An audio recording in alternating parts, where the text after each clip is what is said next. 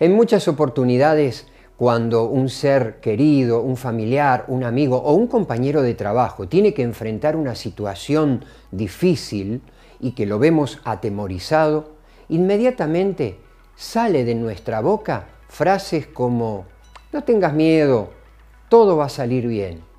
Los invito a escuchar detenidamente lo siguiente. Iba la peste camino a Bagdad cuando se encontró con un peregrino. Él le preguntó, ¿A dónde vas? La peste le contestó, a Bagdad, a matar a diez mil personas. Después de un tiempo, la peste volvió a encontrarse con el peregrino, quien muy enojado le dijo, Me mentiste, me dijiste que matarías a diez mil personas y mataste a cien mil. La peste le respondió, Yo no mentí, maté a diez mil, el resto se murió de miedo. Como pudimos comprender, los miedos nos acompañan, es parte intrínseca del ser humano y viene del proceso evolutivo. No los podemos eliminar, lo que sí podemos es aprender a administrarlos.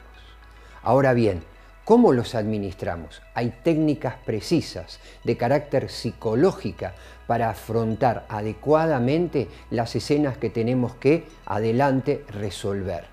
No se trata de eliminarlo a los miedos, porque hasta un determinado rango estos nos permiten sobrevivir.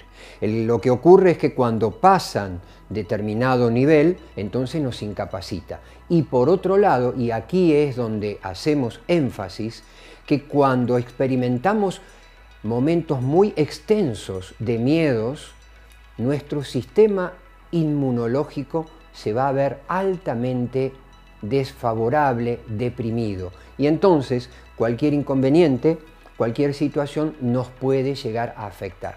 Recomiendo que hagas algún taller, algo que te permita administrar no solamente tus miedos, sino en general el resto de las emociones, porque éstas te pueden empoderar o incapacitar.